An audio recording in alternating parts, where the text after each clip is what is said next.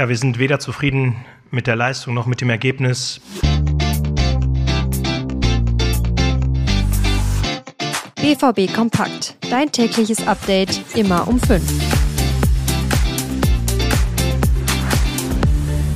Es ist Sonntag, ihr hört BVB Kompakt, wie immer von den Rohnachrichten. Mein Name ist Leon Isenberg, guten Morgen.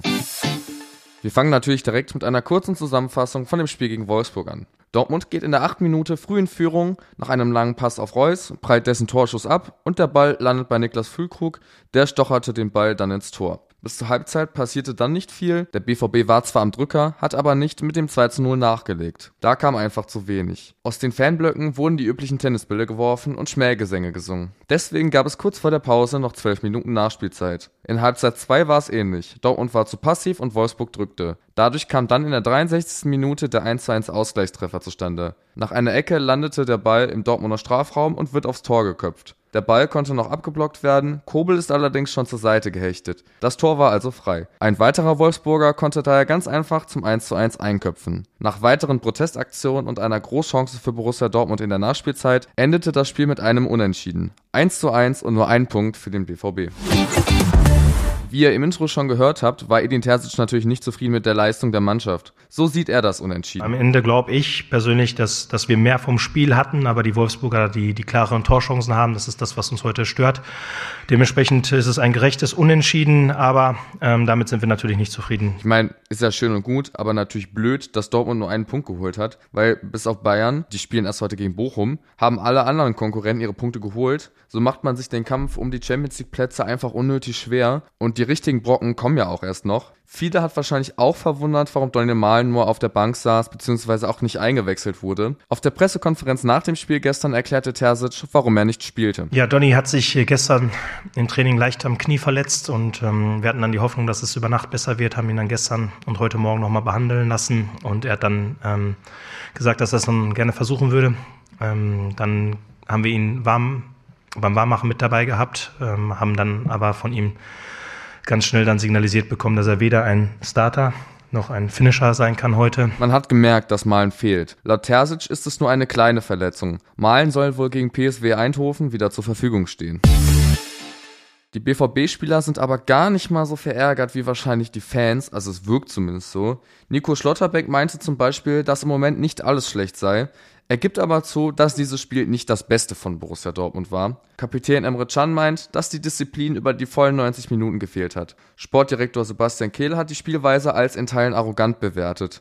Naja, man wurde eben zu passiv, hat die Kontrolle abgegeben und kassiert dann natürlich das Gegentor. Aber das ist ja auch kein neues Muster mehr bei Borussia Dortmund, wenn man mal ganz ehrlich ist. Dann hat man halt auch nicht den Sieg verdient und man muss auch so fair sein und sagen, dass einzig Gregor Kobel den BVB vor weiteren Gegentoren bewahrt hat. Sonst hätte das Spiel mit Sicherheit in einer Niederlage geendet. Denn die besseren Chancen hatte ganz klar der VfL Wolfsburg. Es fehlt einfach die Spielidee hintenrum rauszuspielen funktioniert nicht, weil keiner wirklich unter Druck anständige Pässe in der BVB-Verteidigung spielen kann. Dann klappt das Vorwärtsspiel auf den Außen auch viel zu selten. Man hätte so oft schon den Pass in den Lauf bzw. in die Spitze spielen und Angriffe schneller machen können. Das passiert aber nicht. Da sind dann auch die nächsten Probleme. Die Pässe sind viel zu ungenau oder kommen nicht an und das Tempo fehlt würde das funktionieren und wäre Schnelligkeit vorhanden, so dann hätte man das Element, was den BVB Zauberfußball von früher ja immer so ausgemacht hat, den hätte man dann wieder, wenn man das in den Griff bekommt.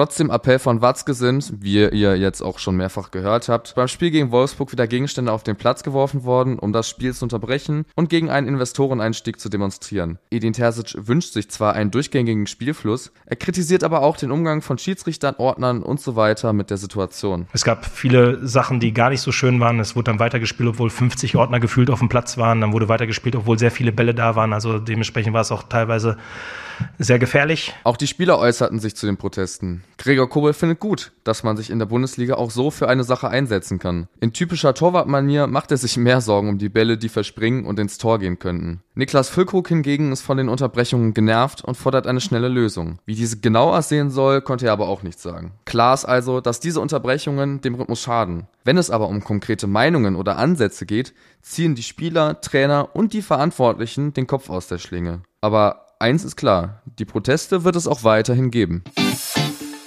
Ja, und mit diesem nüchternen Fazit zur BVB-Spielweise und der aktuellen Situation in den Stadien war es das dann auch schon wieder mit BVB Kompakt für diese Woche. In den Shownotes findet ihr wie immer alle Themen, über die wir heute gesprochen haben, falls es diese gibt, als Artikel zum Nachlesen verlinkt. Checkt gerne ansonsten auch unsere Social Media Kanäle aus. Das BVB-Team der Ruhrnachrichten findet ihr dort unter rnbvb. Mich könnt ihr auf Instagram über Leon Pascal Isenberg erreichen. Ich wünsche euch ein angenehmes Wochenende. Bis morgen früh.